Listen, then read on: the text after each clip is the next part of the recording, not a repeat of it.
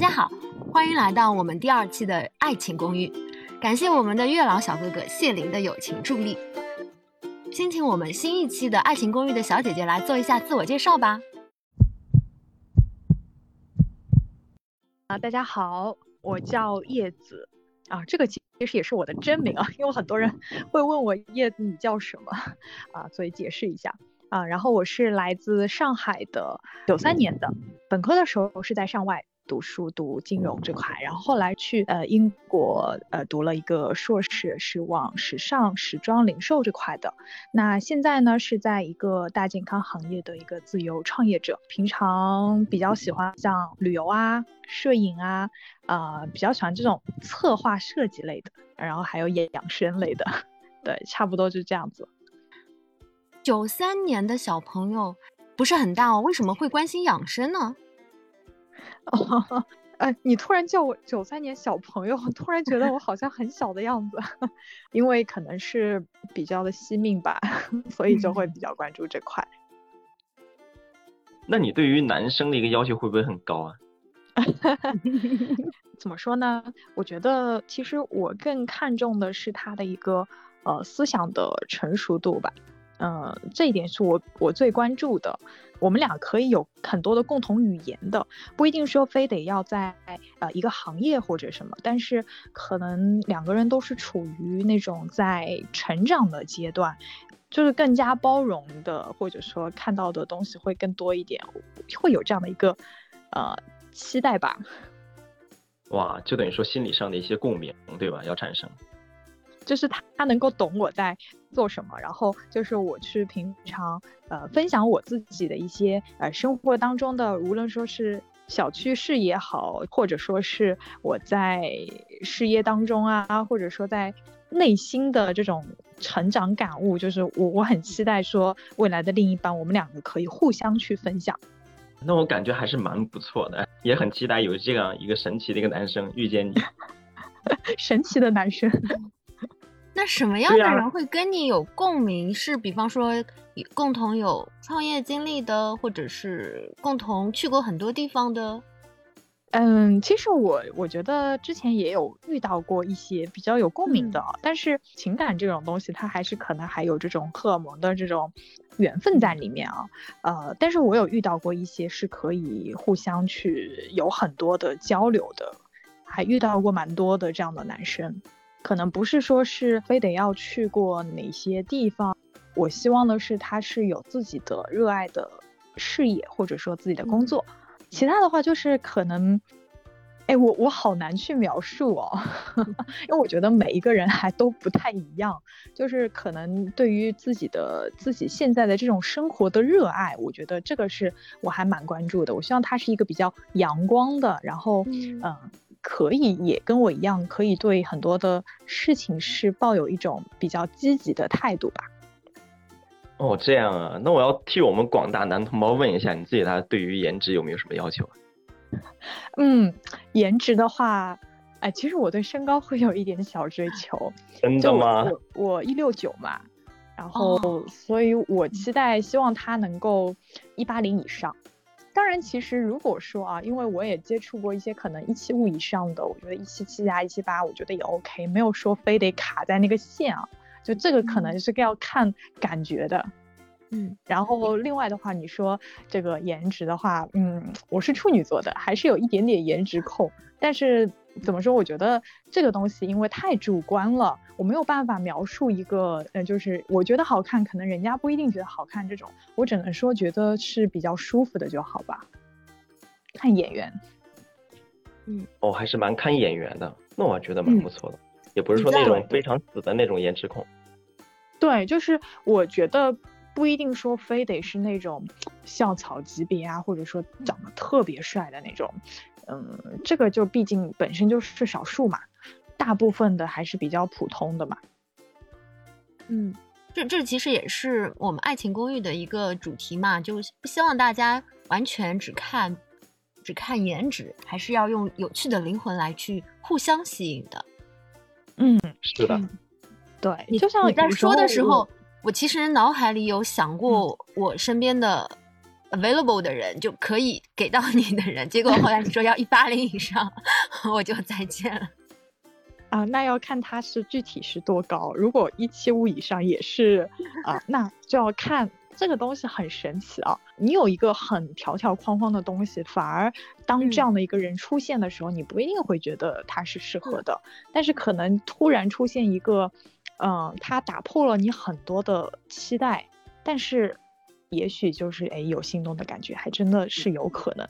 只是说，可能我最起码是有一个底线，是一七五以上吧。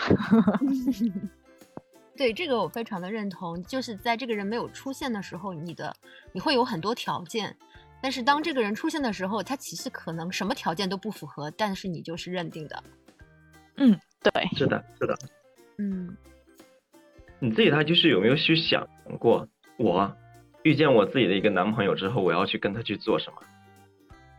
嗯，这个的话，就比如说我平常呃也比较喜欢啊，像看电影啊，然后呃，其实我还蛮喜欢看脱口秀的。其他的话，哎，我还是很期待说，比如说可以到周边去玩一玩，就是我很喜欢这种大自然的风光，可以是这种比较休闲的、放松的游玩。如果说真的是遇到了一个比较心仪的另一半，其实你哪怕是两个人在家里看个电视，都会觉得说，呃，很有意思；吃个饭都会觉得是一件嗯很特别的事情。这样的感情生活，我感觉真的是很美好啊。嗯，对，有一幅画面在那边。对，哎，你能说一下，就是你自己的，就是嗯，你最害怕什么吗？也让我们的男生这边他也知道你害怕什么。好，以后去追你的时候去保护你。哇，这个问题我真的是没有认真思考过。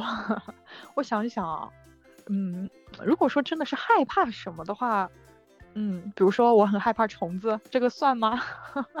那也算啊。嗯。对，就是我可能对于任何的，特别是飞的那种，包括不飞的，像比如说，呃，蟑螂啊这种，哇，真的是毛骨悚然。我是真的是可能退到几米远的那种人，其他的话其实还好吧。嗯，我还是一个蛮愿意去挑战的。有时候我想到，我刚刚本来想说我还蛮怕黑的，然后可能还怕那种就是像刺激的这种，比如说像。呃，蹦极啊，这种其实我现在是比较害怕的，但是呢，我又有心里有一个梦想清单，里面就觉得我一定要这辈子要去一起去跳个伞，然后蹦个极，我觉得才体验才完整。我是一个比较注重体验的人，所以我觉得，嗯，有一些，当然他是在。在一个呃安全的前提下，我对那种什么没有绳子去爬山啊，或者这种有有危险性的，我是不是很想要去尝试？我觉得没有必要。但是有一些是在安全范围内，然后可以去呃体验不同的感觉的，还蛮期待的。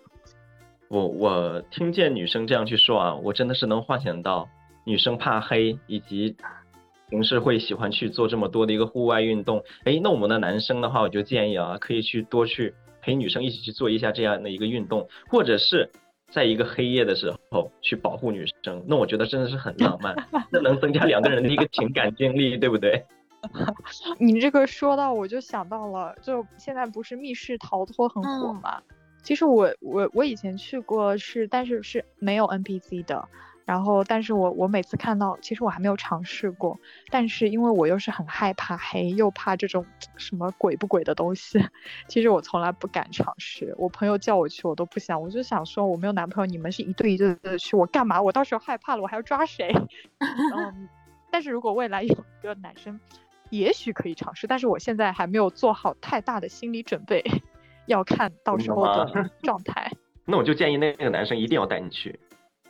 嗯，但那个男生他一定要是勇敢的，不要到时候躲在我后面，那我就会疯掉。然后抱着你的大腿，那果断就分手。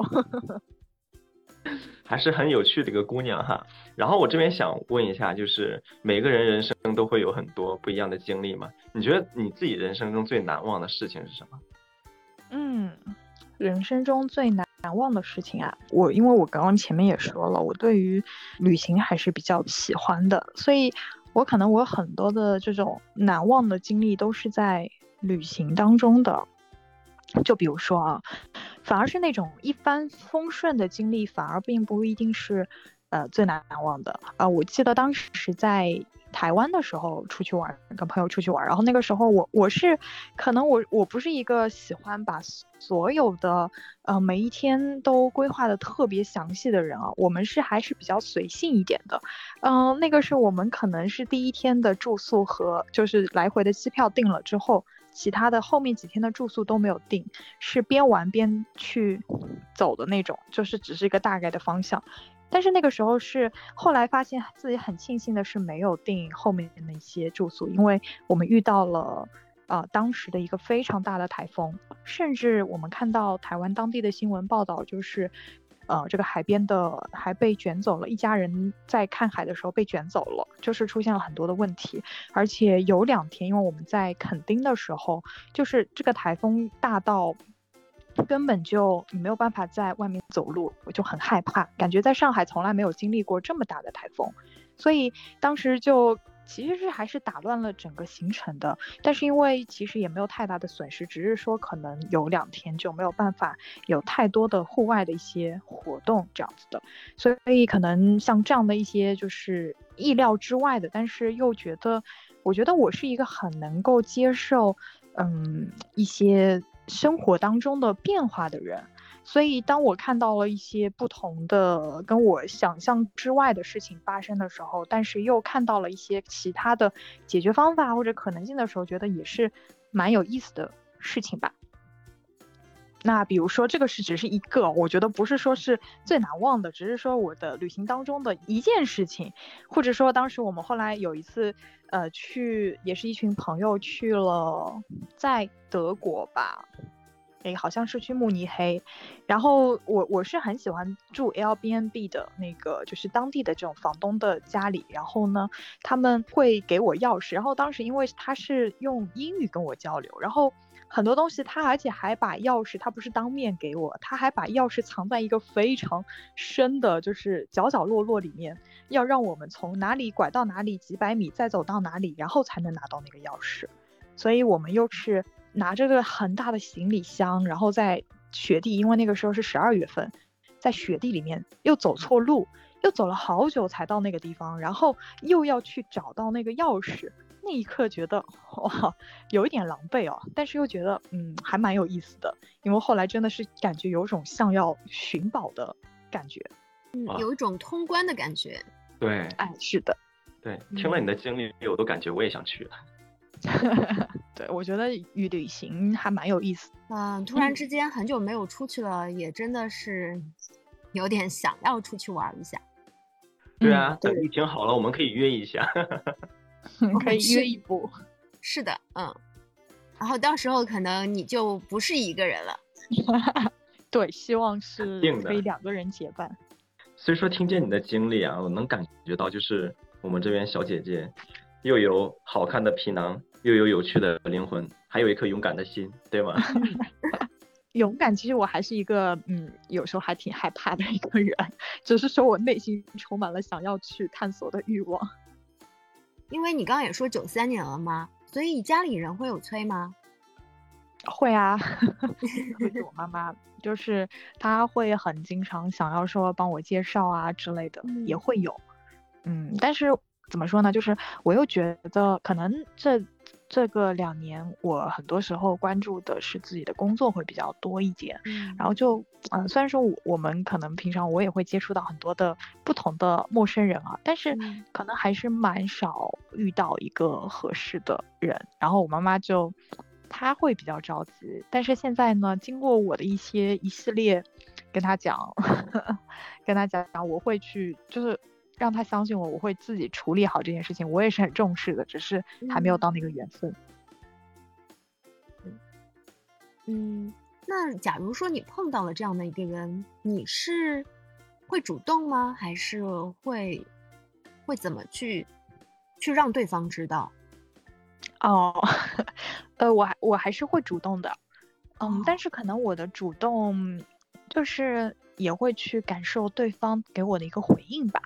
就比如说，可能就是我会主动去找他，或者说主动约他出来吃饭啊之类的。但是就是这个是可能是要看两个人的共同的一个嗯相处了。就比如说这个男生在我几次主动他都没有给我一个积极的回应的时候，那我可能会明白他当下的意思，那我可能就不太会主动。但是如果说给予积极的回应，那可能就就会有更顺利吧。哎，月老小哥哥，我有个问题想问啊，就是有没有就对方觉得我其实给了你的反馈，我已经是超过了我的一个正常的一个范围，但是在你看来觉得这不是一个很积极的正向的反馈，有没有这种情况？比方说，嗯，你约我了，我答应了，那可能在你觉得你应该更开心的答应，你才是觉得是一个正向的，我只是普通的答应了，你觉得可能就是随便约一约的这种，我觉得就程度的这种把握。嗯，就等于说两个人的一个沟通方式是有问题的。还有就是证明这个男生呢，他有可能是比较偏向于被动的。所以说我们要在感情中要合理的去要求他，这样的话去带动他，他才能会变得能理解你，能够达到你想要的那样的一个感觉。嗯，那哎，其实这个我也很好奇。我觉得嘉玲说到的一个问题就是男生女生之间的思维的差异。确实这个度吧，就是有时候确实很难把握。就确实我也有时候会有这方面的疑惑，就是嗯，我不知道他到底是怎么样的一个状态。但是你有时候作为一个女生吧，你又不能真的是非常的主动到，我可能不是那样子的，就是会主动到嗯表白啊，或者我只会给一点积极的回应这样子的。所以很简单啊，很简单呀。那我想问一下，你自己会撒娇吗？会啊，会，那就可以啊。你先撒娇，再去同理，再去示弱，就可以了。哇，你好像很懂哦，因为你是人家是专业的心态。但是我我想说，我不会是对于一个没有嗯，不是特别熟，或者说还不知道，就是还没有像这种呃确定怎么样的一个关系的情况下。我感觉我可能不会是这样子的去对一个人，哎，就这种撒娇，毕竟我觉得是对男朋友的 权利。对的，对的。那我们可以去多让他去彰显一下他男子的一个气概，就等于说多表现出自己弱小的一面，让他去多主动，这样的话也能去吸引到你。哦，好像有 get 到一点，就是要学会示弱。对，示弱很重要的哦。嗯，感觉在听谢林老师的情感课程。其实没有了。我我想问，呃，叶子，你觉得你的困难点是在于碰到这个人，还是说碰到这个人之后从零到一的过程？嗯。其实我觉得我我并不是一个很难找到一个谈恋爱的对象的人。我觉得其实你真的要碰到一个，哎，互相有好感啊，其实我觉得这不是一件难事。但是，我并不是想要说只是纯粹的谈一场恋爱。如果说只是谈恋爱没有未来的结果的话，可能我宁愿不花那个时间。现在是这种状态，所以呢，就很难找到一个真正的合适，然后可以是走入。结婚那种状态还没有遇到，但这个东西我也从我现在个人的角度还没有真正的明白，说我到底应该是在哪一块 去更关注。现在单着的小哥哥小姐姐应该都有这样的问题吧？我觉得即使是单着的小哥哥也会想，嗯，到底自己应该怎么做才能吸引到对方？对，所以说你能来参加我们的节目，也是在展现自己好的一面，也是能够去吸引到一个跟你性格各方面都相符、有趣的一个人去给你去接近嘛。嗯，对对对，我也是有这个想法。我觉得嘉玲这个这个栏目也很棒，因为你真的能够认真的、细心的去听。啊，一个女生或者一个男生去讲他的一些经历也好，想法也好，那如果说听完了还觉得跟自己很像的话，其实他会加大很多的一个成功率吧。而且，其实，在听的这一方，他如果知道你是这样的一个人，那他在跟你相处的时候，他应该就会更主动一些，会知道应该从哪个角度去发力。这样子的话就会更能促成成功。相比起这种一对一的相亲，其实聊的还是比较层浅层的一些东西。是是是，就是有时候可可能面对面就是有些东西很尴尬，你又不可能一下子 一句话一股脑把自己啥都说出来，但是人家可能也不一定不好意思问，或者没有想到往哪方面去问。是的，所以说我觉得啊，今天叶子说了这么多，我能感应到，我们发布的那一刻应该会有一个男生 主动联系我们要加你的微信。嗯，哦，不过我还有一点想说，就是其实我还蛮希望说他能够是在呃上海的，他不一定说是上海人，但是我期希望的是说他能够未来可以在上海或者说在江浙沪这边呃定居的，因为这个是可能我我不太想要说离开自己的城市去其他的地方。嗯，这点我觉得补充的特别好，因为。我们现在这个范围其实还是挺广的。那当然，如果如果有小哥哥是愿意为了爱来来到上海，也是非常欢迎的。虽然现在上海这个环境，现在上海的疫情挺 严重的，嗯，相信疫情之后应该也会变得更好。叶子还有什么想要补充的吗？啊，如果说对于男生的就是期待吧。就刚刚有说到一些，我自己是一个脾气性格是比较温和的一个人，嗯，不太是会去吵架的那个。但是呢，我很期待的是，希望说对方我们可以去，当遇到问题的时候，可以开诚布公的去把它给说出来，而不是说默默的闷在心里，啥都不告诉我。就我期待，我希望说我们能够去有更多的沟通。因为我有时候可能也并不是一个呃善于去把人对方诶他是怎么样的一种想法，就是真的是可以就是通过自己去把它给捕捉到的，所以我很期待说我们俩都可以去表达更真实的去表达自己。对对，我我觉得这点特别重要。其实我也不太喜欢这种自己在那边闷头生闷气的人。对我很不喜欢冷暴力，我不希望说你一到遇到问题，因为我之前有遇到，我觉得这个是挺伤的。就是你真的是不舒服、不开心，你就说出来。我不希望你说几天都不理我，然后让我去猜测。我觉得这样是很没有安全感、很难受的一件事情。情愿你把任何的对我的不开心、不满意全部表达出来，我觉得这个才是可能是两个人相处更好的方式吧。对。所以说，我们还是一个比较感性的一个女生，还是希望能有一个男生能够照顾你。我也希望能有一个一个男人能充当成你的一个英雄，带你去环游世界，去照顾你的每一天。嗯，对，你的这个你的这个画面，嗯，是我期待的。那我们就一起加油好吗？嗯，好的，好的，嗯，谢谢。所以就是这样的一个人物画像，首先他的年龄段大概是在什么范围？嗯，就是我觉得我没有一个那么严格的划分，嗯，可能就是三十几岁到就是二十五岁以上到三十三十几岁这样的一个年龄段吧。明白，嗯，这个年龄来说，我感觉我还是有机会的。那你愿意来上海吗？这个可能就是有时候真的是一种缘分。你说。你我们现在还有真的为了一个一个不确定的、完全不确定的人去为了他去找到另外一个城市，我觉得对我来讲，我还是觉得是已经过了那个纯 粹的、不顾一切的那个年龄。嗯，我觉得还是缘分吧，不管怎么说都还是缘分吧。万一有这种一见钟情的，或者或者一下子被某一点给吸引了。嗯，年轻时候是会多一些，但是也不排除会有啦，是很多例外都是说不清楚的。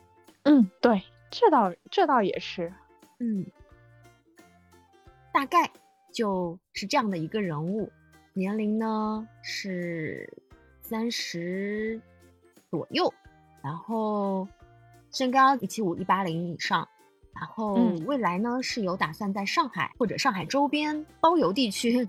生活发展的，啊，性格这一块呢，刚才我们的月老小哥哥总结了，应该是一些男友力比较爆棚的这样的一个状态，是吧？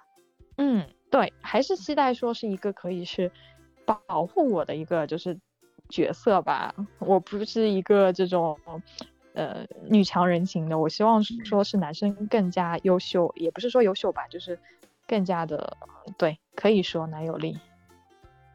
好的，呃，那今天我们的《爱情公寓》叶子的专场就先到这里。那下一期节目呢，也是继续叶子来介绍他从斜杠，然后将斜杠转正的一个创业的一个心路历程。如果有小哥哥对叶子有兴趣的，也可以留意一下我们下一期的这个节目，并且通过我们的节目可以联系到叶子。那今天就谢谢两位啦。好的，谢谢。再见，再见。拜拜。拜拜。